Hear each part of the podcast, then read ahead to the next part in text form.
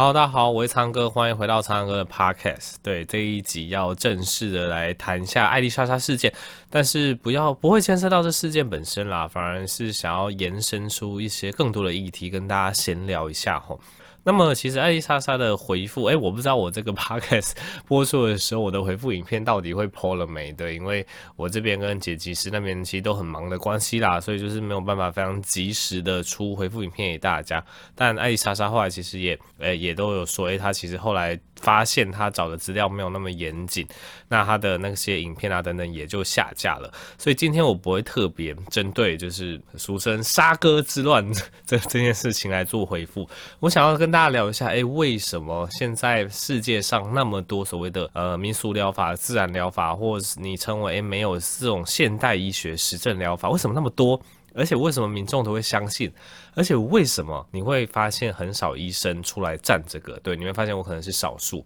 等下会跟大家讲为什么，因为很多人都会说，哎，奇怪奇怪怪的疗法那么多啊，你们医生应该三不五时就要出来就抨击啊，会教大家啊，哎，怎么你们医生都没有在抨击这些东西，然后让那些民众误信呢？啊，这个医生讲起来也是非常的委屈吼。好，总之我们先讲一下这个为什么这些所谓的自然疗法、民俗疗法非常的吸引人。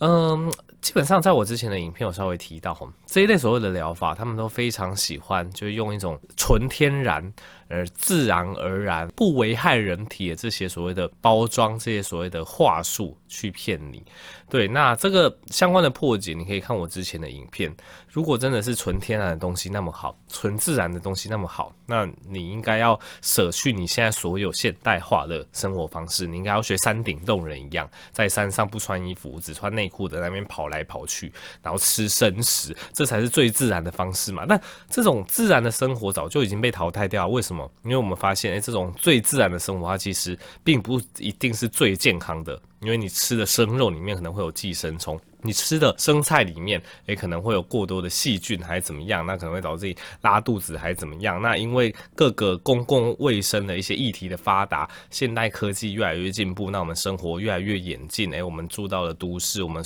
几乎所有东西都是熟食，对，比较生鱼片那些例外啦。那我们都是用非常高科技、非常高医疗水准、非常高公共卫生水准的方式在过现在的生活，所以你发现生命越来越长，慢性病开始出现，什么糖尿病。高血压、癌症这些大部分都是所谓的四五十岁、五六十岁才开始出来的慢性病。你会发现，以前的人那些过最自然、原始生活的人，他们根本就不会得到这些慢性病。对，所以我觉得这种自然疗法、这些民俗疗法，它常常都是导果为因呐、他们就会说什么：“哦，就是因为西医的这个都在骗人呐、西医的医术都是假的啊，越来越多人有慢性病啊，还是怎么样？”他们都没有想到，就是因为现代医学太进步，现代医学太。发达，然后大家活太久，所以慢性病才慢慢出现。然后他们还可以利用这个慢性病的东西出来骗人，这样子哦，实在是很无语。那当然，我也不否认，其实随着生活呃科技在进步，当然我们有一些饮食真的是太过 over 了。例如说，大家都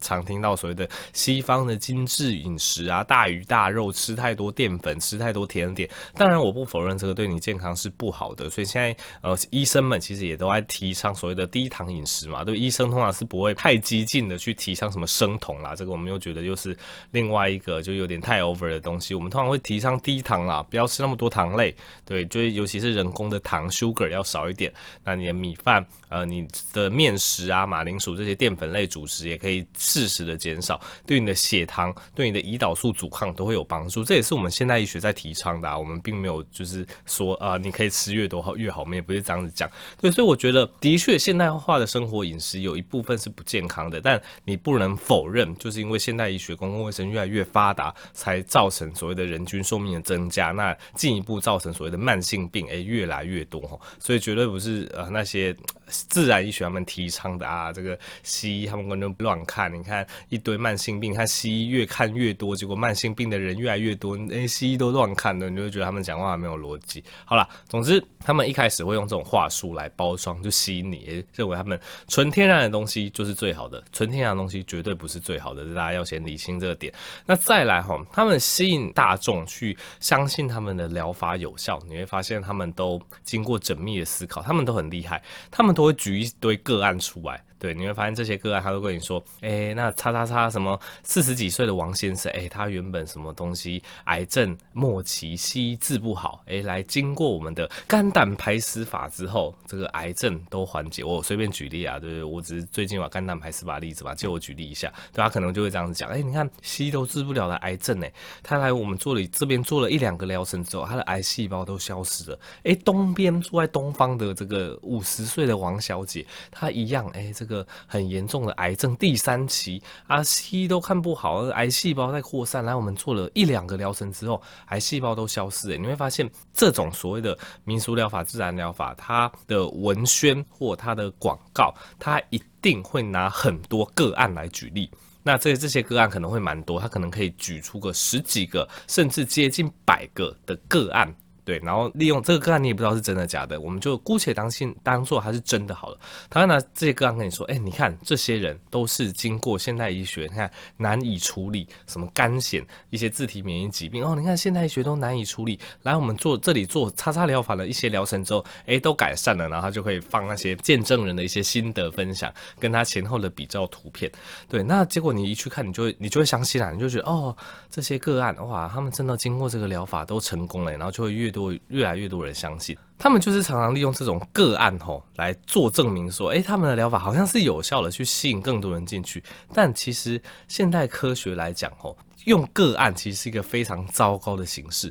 因为其实给大家一个观念，你必须要看到他母体里面多少个人。我举例来说好了，他在网页上面他举了十个成功的个案。对，这十个成功个案，你进去看，哇，有十个人接待现接受现代医疗都没有效，接受他们的自然疗法就好嘞，哇，好神奇哦！但你要看一下他背后到底几个人接受过这个疗法。我举例来讲好了，他背后可能有一千个人接受过这个疗程，结果这一千个人里面，九百九十个人都没有效。只有那十个人有效，然后他把这十个人，这简简单说，只有百分之一的人有效了。那他这把这百分之一有效的个案拿出来，十个人摆在那边，你看了就觉得哇，好棒棒，很有效。诶，你你会不会觉得诶？这样想起来就有一点怪怪的，有没有？所以我们一直强调，我们要去强调一个疗法有效，经过科学验证。首先，接受这个疗法的母群体要很大，而且有效的比例要很多，可能至少要一半以上、六成以上的，那我们才会说这个东西它会成为一个标准的疗法。那为什么这些自然疗法、民俗疗法，它都很喜欢用个案来举例？因为他们成功率很低啊，他们可能一千个人进去试，一万个人进去试，也不过。成功的五个、十个而已，所以这个数据讲拿出来讲就是很恶心嘛，没有人会相信你一个成功率只有一 percent 的疗法，所以你会发现这些自然疗法，它绝对不会跟您说它的成功率有多少，一百个人来做有几个人成功，他绝对不会跟你提供这个数据，他只会拿出几个个案出来跟你说，哎，这些人经过西医疗法没效，来我们这边试，真的改善了，他就会拿这些个案出来，你就觉得哇，真的有效，可是你都不会思考到。背后成功率其实是非常低的，然后你一进去，你可能就会变成失败的那百分之九十九的其中一个。对，所以这就是为什么自然疗法他们很会用话术包装来吸引人的原因。最后跟大家聊一下，为什么医生吼很难去破除这些所谓的民俗疗法、自然疗法的流言？主要有三个原因啊。第一个就是所谓的法规，法规这东西很有趣，通常你会发现在台湾的法规吼。对于最越专业的人员，越有执照的人员，他的限制会越严格。我举例来说，好，今天我是一个医生，我有医学执照，如果我去宣传什么很莫名其妙的一些医疗骗局，我去宣传某个自然疗法有它的疗效可以怎么样怎么样怎么样哦，那我可能会面临很严重的罚款，甚至我会被吊销执照，对我的医医学医师执照会直接被拿走，而且拿不回来，我就不能再当医生了。所以，如果我一个医生我去乱宣传一个东西，我的机会成本是非常大的。可是你会发现，那些宣传自然疗法的医生，嗯、可能有少数是真的正统的医生没有错，但是大部分。份宣传的，就像这本神奇的肝胆排石法的作者一样，他是研读这些自然医学，他不一定有呃真正的就是这个现代医学的背景，他可能也不一定有医师执照，对，他可能就是一个呃企业家还是怎么样，他出来宣传这个东西，那出来宣传这个东西，顶多啦，顶多就是被发现了，而且被大量检举，可能会吃到一些罚款，可是他并不会被吊销什么执照，去影响到之后的生涯。对，所以这就是为什么专业的医疗人员常常不敢讲自己其实并没有那么专门的东西。虽然说有时候我们非常想要去破除一些流言还怎么样，可以都会觉得啊，如果我真的是出去面对公众讲话，结果真的讲错话被抓语病，诶，大家都会觉得说啊，会不会就会影响到我未来的职业生涯还怎么样？对，但但对于那些乱宣传这些自然疗法的人，他们通常就不会有这样的顾虑了。所以第一个原因，我觉得是所谓的法规问题。对于越专业的人员，这个法规的限制是越严格的。那第二个是，其实医生都很忙诶。对，就像这个过年，就是艾丽莎莎回回复我，然后其实我原本要回复她，但我根本就生不出时间来，我在值班啊，没时间啦。医生的临床工作非常的忙碌，所以你说在这种忙碌的呃看诊，然后顾病人，然后又要做研究教学，下班早都累得半死。那那其实老老实说，真的很少人像我一样，就是下班的时候还在做这些卫教的事情，这有点像是我个人的兴趣啦。所以以绝大多数可能百分之九十以上的医生来讲，这。临床的事情都已经超级忙了，不太有可能说啊，你下班的时候又要全力去占一些看不惯的一些奇怪的疗法，这大部分医生是做不到的。那我觉得最令人担心的其实是第三点，第三点其实呃，这也可能是未来我会比较。仔细考量的一点，就是做这一类抨击自然疗法、这些没有证据疗法的一些言论，吼，常常是会有挡人财路的问题。那大家都听过这个“挡人财路如杀人父母”，其实是蛮可怕的。那我去批评这本神奇的肝肝胆排石法，当然我非常庆幸，第一个这个作者他已经挂掉了，很多人去投重整这个作者的一些生平的一些有趣的事迹，你们可以去查一下。总之，这个作者呢是五十八岁就死亡了。然后他以前就是他生前啊，就是不信任现代医学，然后说什么艾滋病是假的，癌癌症是假的。他讲过非常多，就算你不是医学背景，你听到都会觉得很荒谬的言论啦。所以总之，这个人他现在是挂掉，所以他没得告我。那。这本书的出版社 是跟出我九十趴攸关性命医学上是没有人教的这本书是同样的出版社，所以友情的关系上他们也不会告我。然后再加上这本书也已经绝版了，所以比较不会有这种挡人财路的问题。可是已经超多临床医师出来分享，例如说有医师出来分享说，去年疫情大爆发的时候，不是很多人滥用次氯酸水嘛，就是什么洒在小朋友身上啊，还是怎么样啊？那有些医师他只是单纯的出来呼吁说，哎，这。这个次氯酸水对于这个人体的皮肤是有刺激性，对呼吸道是有刺激性的，所以不建议大家那么滥用。结果哎，马上被厂商发黑函，就马上被炮轰，然后一堆人来洗留言，所以这是非常可怕的事情。所以今天我做这这一部肝胆排石法没有事情，不代表我做其他部抨击自然疗法的影片会没有事情哦。可能某一天我做了某一部就是抨击。什么怪怪疗法，比如说吃什么东西可以治什么的文章，然后隔天我就不见了，这是非常有可能的。因为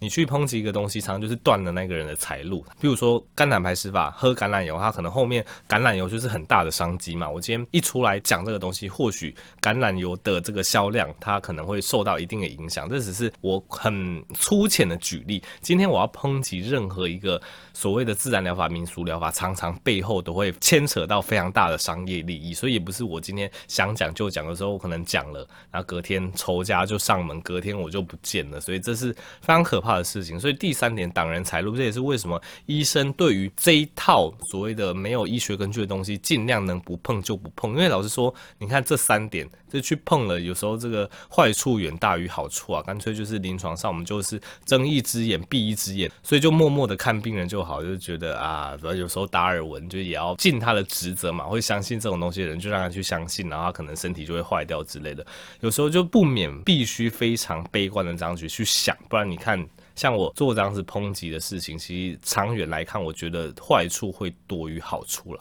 好，那么这一集其实就是比较悲观的跟大家分享这些东西，所以并不是说我专挑这个东西出来抨击，其实能抨击的东西真的太多了，但我也要慎选，因为真的很怕就是抨击完之后，就我 YouTube 就再也没办法上片了，这也是非常有可能的哈。好了，那么这集 Podcast 就跟大家分享到这边了。那喜欢更多医学知识，可以去订阅我 YouTube 频道，订阅我的方格子的专栏，对，非常大，谢谢大家。上次讲完之后，有蛮多人来支持我的方格子专栏的，真的非常感谢大家。好，那也可以去购买我的新书。那喜欢更多医学知识，我们就下集再见喽，拜拜。